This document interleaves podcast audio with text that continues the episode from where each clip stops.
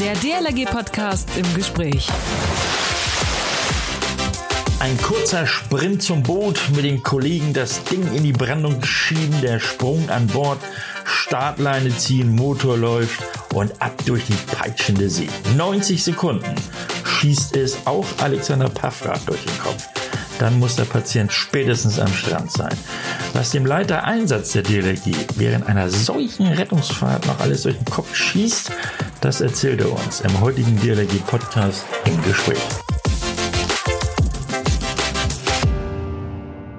Ein kräftiges Moin, Hallo, Servus, Grüß Gott und ein schlichtes Tag. Mein Name ist Achim Wiese. An meiner Seite beziehungsweise mir gegenüber mit reichlich Abstand sogar der Leiter Einsatz der DLRG, Chef des Zentralen Wasserrettungsdienstes Küste, selbst Wachgänger und Wachführer, jedes Jahr im Einsatz an der Küste, aber auch in seiner Heimat im DLRG Landesverband Nordrhein. Alexander Paffrath oder auch Puffy. Moin Puffy. Moin, Avi.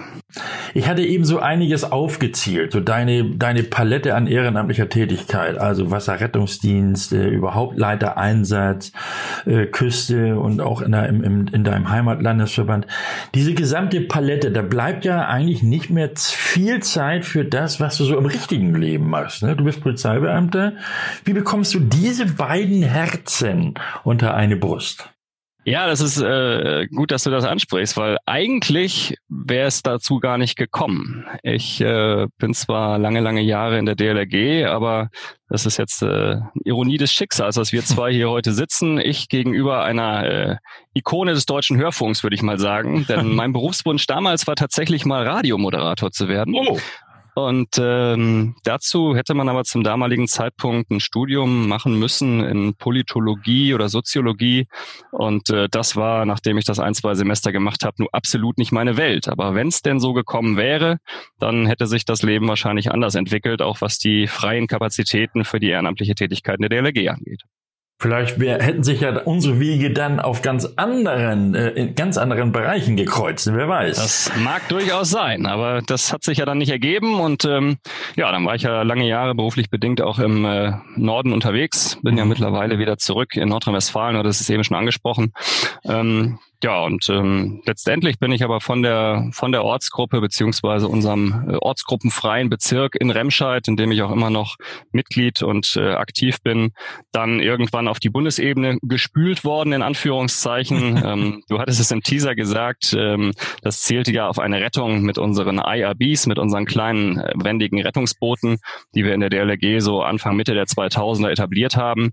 Und ähm, ja, bei diesen Geschichten, über diese Geschichten bin ich dann letztendlich zum Bundes Bundesverband gekommen und ähm, jetzt seit 2013 in der Leitung Einsatz. Aber jetzt möchte ich von dir nochmal wissen, wie bist du, du hattest das zwar schon angedeutet, aber dein, dein, deine, deine erste Begegnung mit der DLRG überhaupt, wie, wie war die und, und wo war die, wann war die? Das sind jetzt drei Fragen auf einmal, aber du kriegst das schon hin.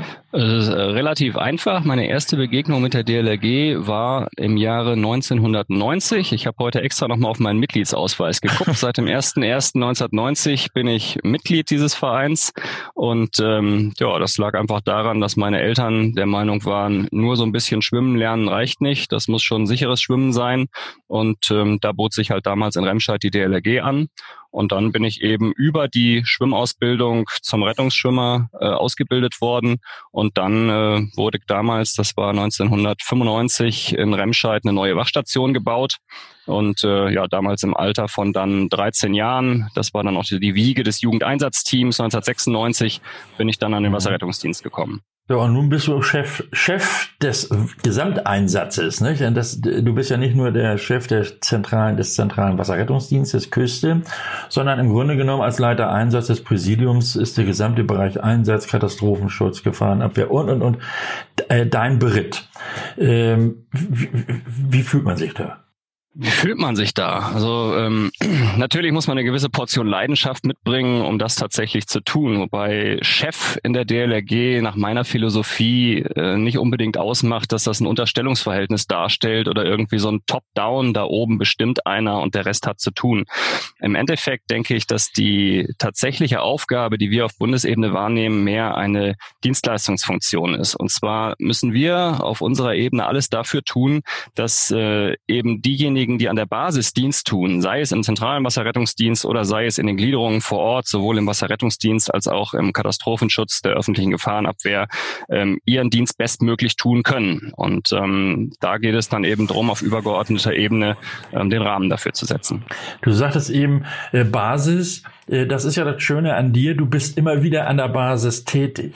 Das heißt also im, im Wasserrettungsdienst und äh, ich sehe dich noch, als wir die, die IRBs so in dieser Testphase hatten, äh, da warst du ja auch kräftig dabei und äh, eben deine Basisarbeit hattest du selbst angesprochen. Wann stoppt dich deine Frau Anke?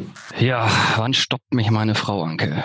ähm, ähm, also es ist schon so, der, der, mein Beruf äh, bietet mir relativ viele Freiheiten, dass ich äh, im Berufsleben und auch ähm, unter der Woche einige Dinge erledigen kann. Das ist in aller Regel kein Problem.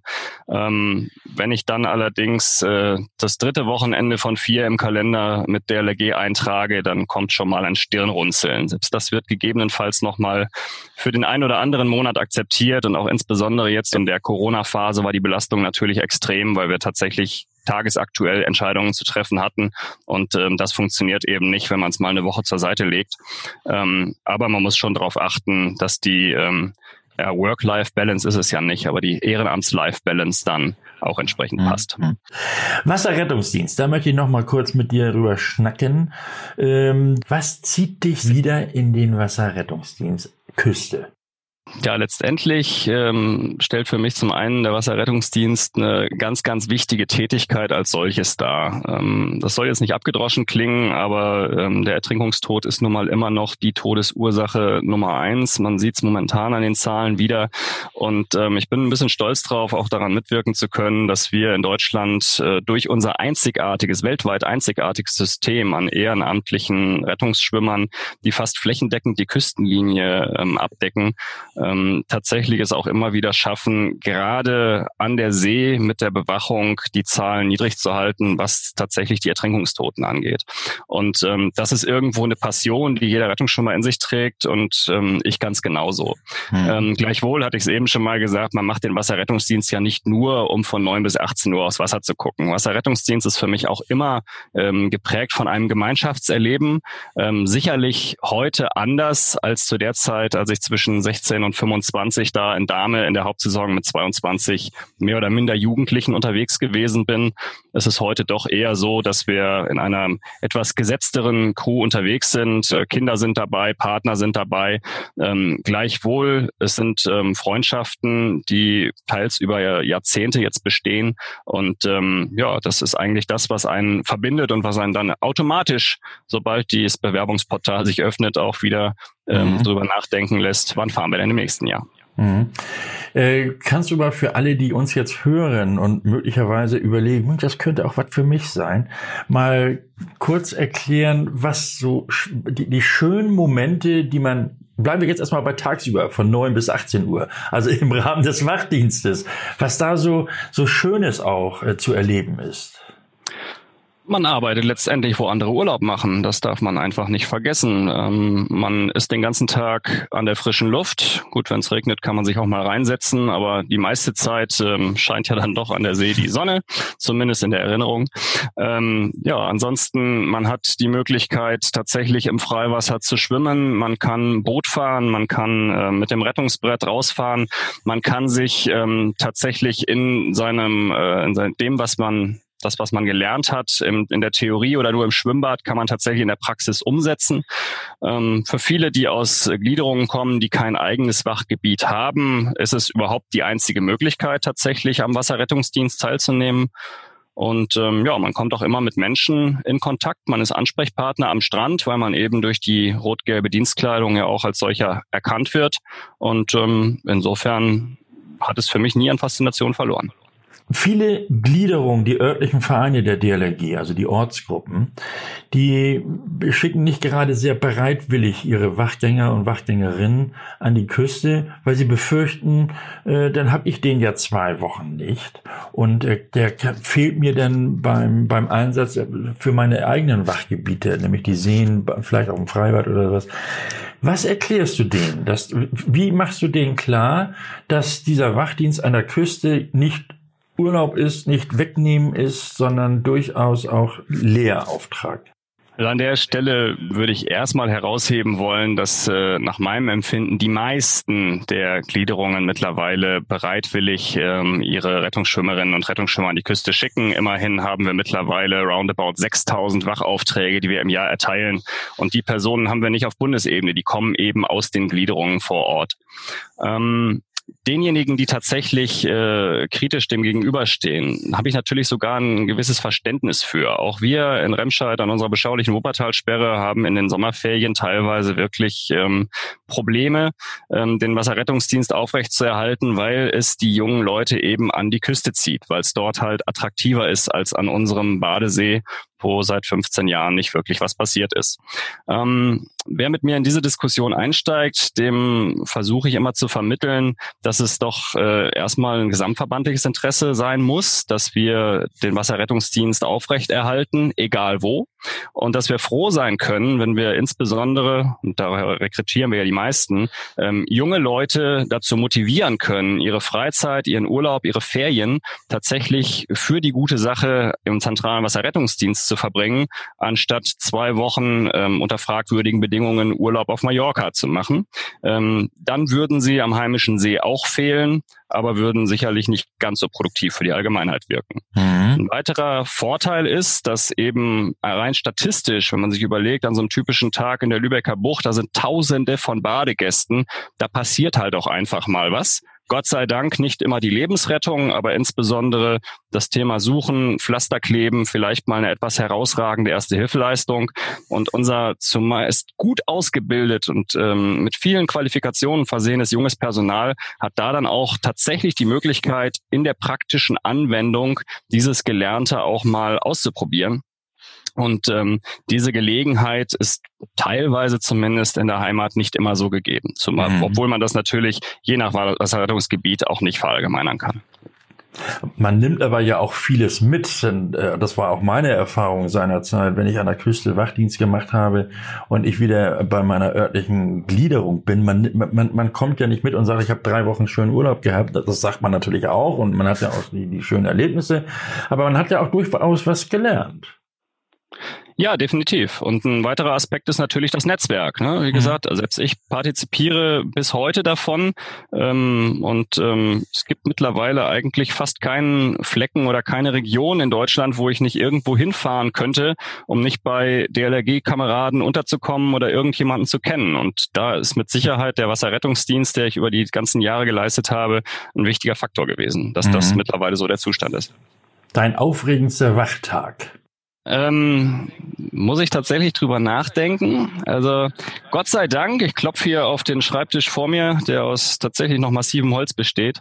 Ähm, ich habe in den ganzen Jahren glücklicherweise selber keine echte Lebensrettung vollführen müssen.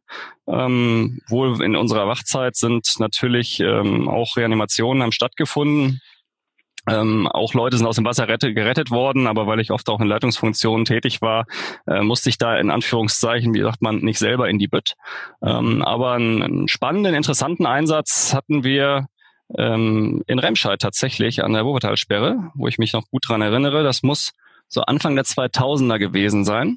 Ähm, und wann passieren Einsätze? Natürlich nicht während der Wachzeit, sondern dann, wenn man gemütlich abends beim Grillen steht und ähm, plötzlich war großes Brimborium, die Feuerwehr fuhr auf und äh, wir merkten so irgendwie ist hier plötzlich Remi Demi. Ja, was war passiert? Ähm, wir haben da relativ viele Heißluftballone in der Gegend, ähm, die da so über dem Bergischen Land ihre Runden ziehen. Und es war nun mal absolute Flaute und ein Heißluftballon drohte tatsächlich dort über dem Wasser runterzukommen. Und ähm, man hatte sich das erstmal vielleicht gar nicht so problematisch vorgestellt.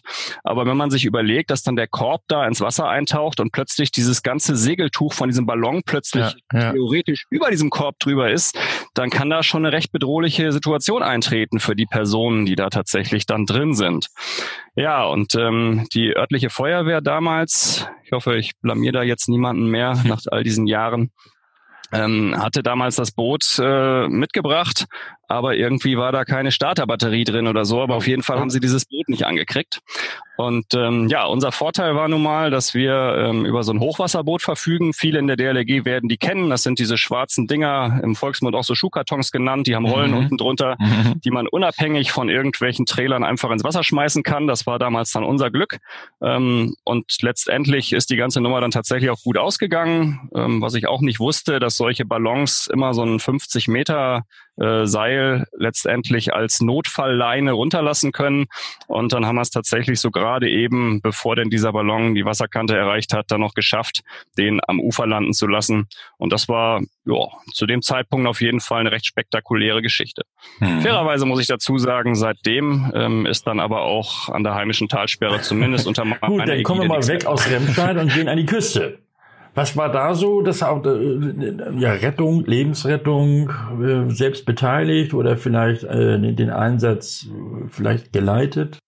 Natürlich habe ich in den, in den ganzen Jahren äh, viele, viele Einsätze mitgemacht und geleitet, die ähm, beeindruckend waren. Aber der eigentlich wirklich äh, wirkliche Einsatz, wenn man mich jetzt fragt, was ist denn das, was dir am meisten in Erinnerung geblieben ist und der mich aus einem Jahr noch so ein bisschen fassungslos macht, wenn ich drüber nachdenke, das war eine Lebensrettung, die wir im Jahre 2013 im Rahmen des Wasserrettungsdienstes in Großen Brode gemacht haben. Mhm. Zwar wurden wir darauf aufmerksam gemacht, dass da irgendwie ein Kind in einem kleinen Boot ähm, draußen sei und ähm, ja, hinterher, dann wäre wohl schon ein Segler hingefahren. Wir hatten das mit beobachtet, ähm, hatte versucht, da das Kind irgendwie von dem Boot runterzukriegen. Das Kind ist sogar dann ins Wasser gesprungen. Und ähm, im Endeffekt handelte es sich, nachdem wir das Ganze dann äh, bereinigt hatten, also unser Boot ist hingefahren, hat das Kind so gerade noch buchstäblich im letzten Moment zu fassen gekriegt. Das war ohne irgendwelche Schutzausrüstung unterwegs. Ähm, fünfjähriges Mädchen ganz alleine im Schlauchboot, weit, weit außerhalb der im Volksmund Badezone genannt.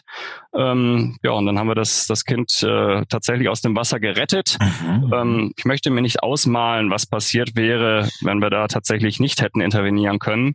Und ähm, ja, es stellte sich dann heraus, dass sich die Eltern gemeinsam in der Ferienwohnung befunden und das Kind ganz allein am Strand mit einem Boot.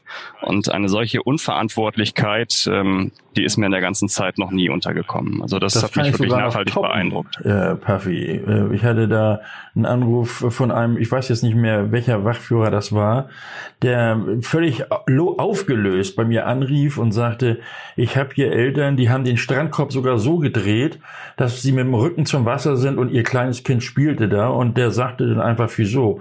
Äh, dafür seid ihr doch da, also wir, die DLRG.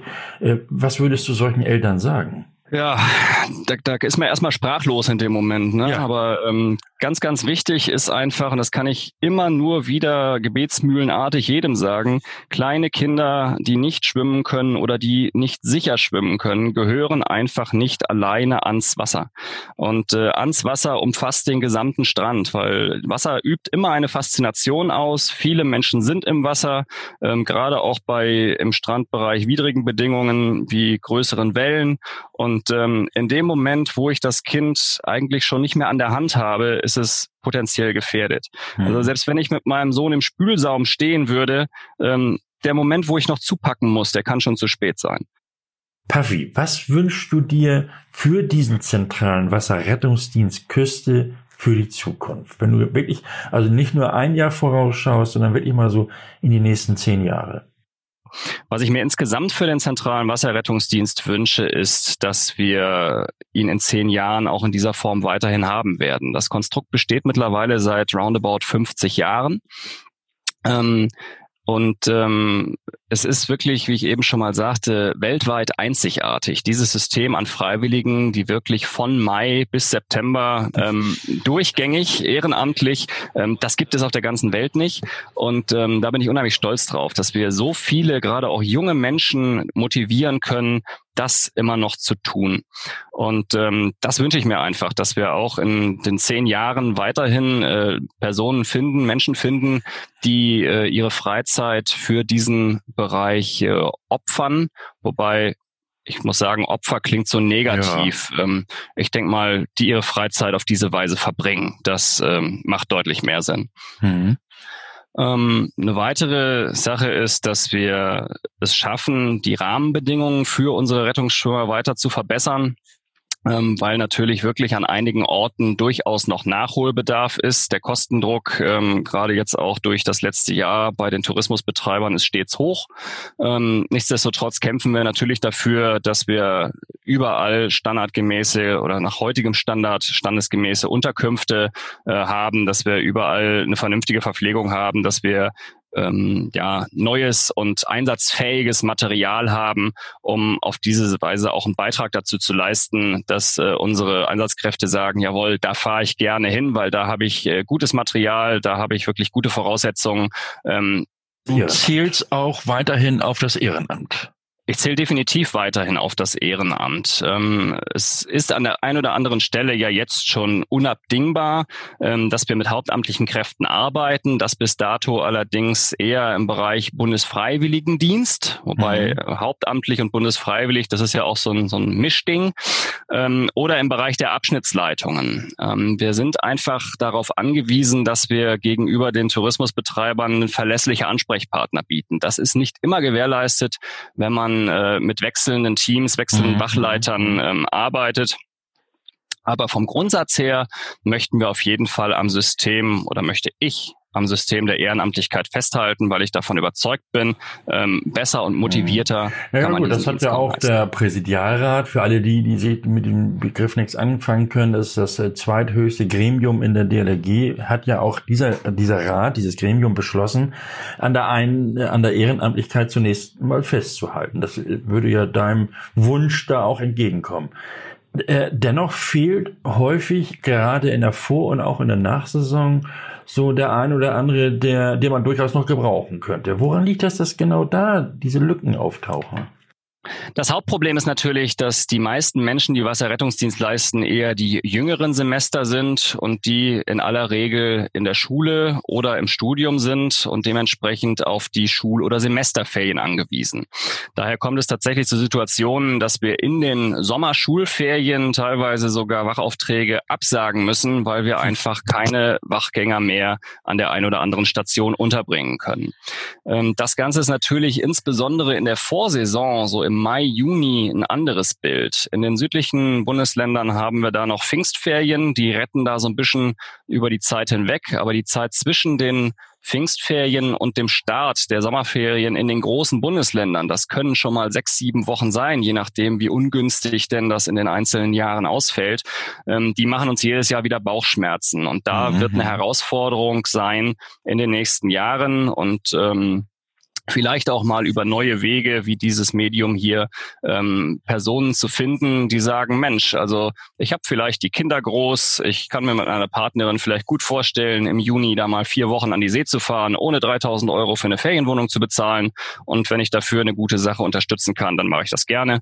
Und ähm, wenn sich da jetzt irgendjemand angesprochen fühlt, dann möge er sich gerne melden. Ja, und zwar auch alle diejenigen, die noch kein DLRG-Mitglied sind. Denn diese Rettungsfähigkeit, diese, diese kombinierte Übung, womit man dann praktisch die Voraussetzungen auch für diesen Wasserrettungsdienst an der Küste erlangen kann, ähm, da kann man auch kurzfristig noch schnell Mitglied werden. Ja, wie gesagt, also es ist äh, grundsätzlich nicht mal notwendig, zwingend Mitglied zu sein. Ähm, viele Ortsgliederungen bieten ja auch das deutsche Rettungsschwimmabzeichen in Silber beispielsweise für Jugendleiter, Lehrer ähm, oder andere Zielgruppen an.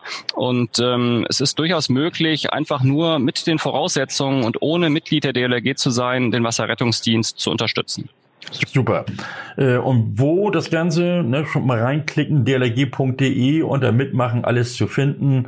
Und äh, Paffi, wir hatten gerade darüber gesprochen, wie du die Zukunft, was du dir wünschst für den zentralen Wasserrettungsdienst. Jetzt die andere Frage, wovor hast du, wenn du, äh, wenn du jetzt an die nächsten, an die kommenden Jahre denkst, am meisten Angst, was den Wasserrettungsdienst Küste anbelangt? Ja, wenn du mich fragst, äh, wovor habe ich Angst? Also grundsätzlich bin ich erstmal Optimist. Angst habe ich eigentlich nicht, weil ich denke, der Wasserrettungsdienst hat 50 Jahre bestanden und ähm, ich hoffe dazu beitragen zu können, mit vielen, vielen anderen auch, dass er auch die nächsten zehn und vielleicht auch noch länger äh, Jahre überdauert. Ähm, natürlich ist immer so eine latente Befürchtung, wenn das Bewerbungsportal aufgeht, melden sich genug Kameradinnen und Kameraden an, ähm, können wir dieses Jahr die Lücken in der Vorsaison gut ausfüllen? Ähm, gibt mhm. es irgendwelche herausragenden Ereignisse? Aber bis jetzt hat es uns immer gezeigt, wir haben es geschafft, uns mit diesem teilweise doch recht schwerfälligen Tanker den aktuellen Gegebenheiten anzupassen. Und ähm, ja, selbst so eine intensive Saison ähm, ist in der Quintessenz ähm, tatsächlich als erfolgreiche Saison zu sehen, weil man eben gemerkt hat, wie sehr man sich darauf verlassen kann, dass man selbst unter diesen absolut widrigen Bedingungen, ähm, man konnte beispielsweise genau dieses, was wir ja eigentlich machen wollen, dieses Gemeinschaftserleben, mhm. ähm, einfach zumindest zu einem gewissen Prozentsatz der Saison überhaupt nicht äh, machen, sich trotzdem darauf verlassen konnte, gemeinsam schaffen wir das. Mhm. Und ähm, ja, das macht mich äh, wirklich optimistisch, dass wir auch in den nächsten Jahren den zentralen Wasserrettungsdienst gut und weiter durchführen können. Also, Alexander Paffrath geht ohne Angst in die marschierte schnurstracks auf die nächsten zehn Jahre zu. Puffy, viele sagen, die Ausbildung sei sehr kompliziert, um zum Beispiel Rettungsschwimmer zu werden, zu lang und manches Mal eben auch tatsächlich zu schwierig. Ähm, was würdest du, wenn du denn jetzt so ad hoc könntest, ändern? Würdest du überhaupt was ändern? Ja, wir sind ja im ständigen Dialog mit den ähm, Experten der Landesverbände und auch im, im Dialog mit äh, Vertretern aus Gliederungen, wie denn unsere Ausbildung zum Rettungsschwimmer aussehen muss. Da sind wir ja nicht einzelner Player, da sind ja auch beispielsweise Interessen von der Kultusministerkonferenz äh, mit zu berücksichtigen, so dass uns da nicht unbedingt äh, komplett die Handlungsfreiheit gegeben ist. Gleichwohl sind wir natürlich Herr des Verfahrens für alles, was die Voraussetzungen für unseren Wasserrettungsdienst angeht angeht. Und da bin ich schon der Meinung, dass wir in den letzten Jahren einen stetigen ähm, Wandel dahingehend gemacht haben, weg von zu viel Theorie hin zu einer praxisorientierten Ausbildung. Ähm, vor vielen, vielen Jahren war es ja auch so, dass äh, das Rettungsschwimmabzeichen in Silber als reines Schwimmbadabzeichen eigentlich ähm, der Status quo war für den Rettungsschwimmer. Heute sieht die Einsatzfähigkeit für Rettungsschwimmer in der DLRG ähm, Übungen im Freigewässer unter dann entsprechend äh, ja, realen Bedingungen vor, was finde ich schon ein deutlicher Schritt in die richtige Richtung ist. Ähm, Weiterhin haben wir ähm, die Spezialausbildungen in dem Einsatzbereich auch zum Bootsführer oder zum Taucher teilweise deutlich von den Stundenansätzen zurückgefahren. Ähm, zu der Zeit, als ich den Bootsführerschein gemacht habe, musste man noch so ein halbes Motorendiplom machen, um dann in der DLG Bootsführer werden zu können. Mittlerweile beschränken wir uns bei der Motorenkunde tatsächlich auf die Hilfe zur Selbsthilfe.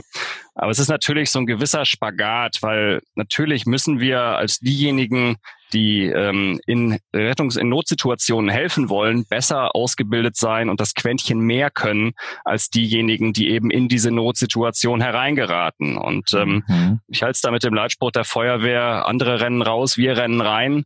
Aber das tun wir nicht kopflos, sondern das müssen wir auch gut ausgebildet tun. Und insofern ähm, bisschen abspecken, ja, aber ähm, ich denke, wir sind da mittlerweile auf einem Level, was ganz gut den Ausgleich zwischen was ist äh, notwendig und was ist ähm, leistbar auch abbildet. Alexander Paffrath, Puffy, das war ein wunderbarer Podcast. Was hast du denn so zum Abschluss vielleicht als Gruß mit auf den Weg zu geben?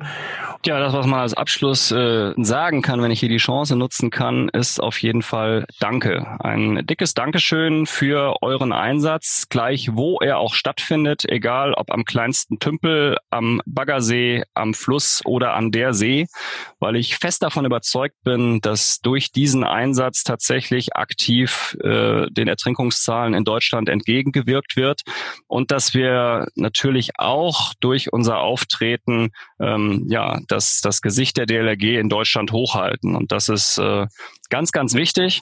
Wie gesagt, und dafür einen herzlichen Dank von mir. Und ähm, eine Bitte vielleicht, nicht immer auf die da oben schimpfen. Wir, wie ich es eingangs schon gesagt habe, versuchen uns tatsächlich als Dienstleister für die Gliederungen zu verstehen. Wir sind ähm, in einem engen Austausch mit den äh, Gliederungen auf der Landesebene und auch noch darüber hinaus, ähm, um gemeinsam das Beste für unsere Rettungsschwimmerinnen und Rettungsschwimmer rauszuholen. Und ähm, ja, dafür stehe ich. Das war Alexander Paffrath, der Leiter, nicht Chef, Einsatz im Präsidium und Bundesverband und selbst aktiver Rettungsschwimmer an Küste am See und äh, besonders natürlich im zentralen Wasserrettungsdienst. Allen wünsche ich noch einen schönen Tag, dir ganz besonders, Paffi, deiner Frau Anke und deinem Lütten Sohn auch und vor allen Dingen, dass er irgendwann mal der Wasserretter an der Küste und wo auch immer du dann lebst äh, oder er dann leben sollte, vielleicht ja auch in Remscheid, wo du groß geworden bist. Und äh, bestell auf jeden Fall deiner Familie schöne Grüße. Ja, Abi, vielen Dank und äh, vielleicht hören wir uns ja auch auf diesem Kanal zu welchem Thema auch immer mal wieder. Denkt dran, uns zu abonnieren ne, iTunes oder auch Spotify oder hört uns unter unserer dlg.de slash podcast Website. Also, jetzt bis nächste Woche. Mein Name ist Achim Wiese. Schönen Dank fürs Zuhören. Man hört sich. Der DLRG Podcast. Jeden Samstag eine neue Folge.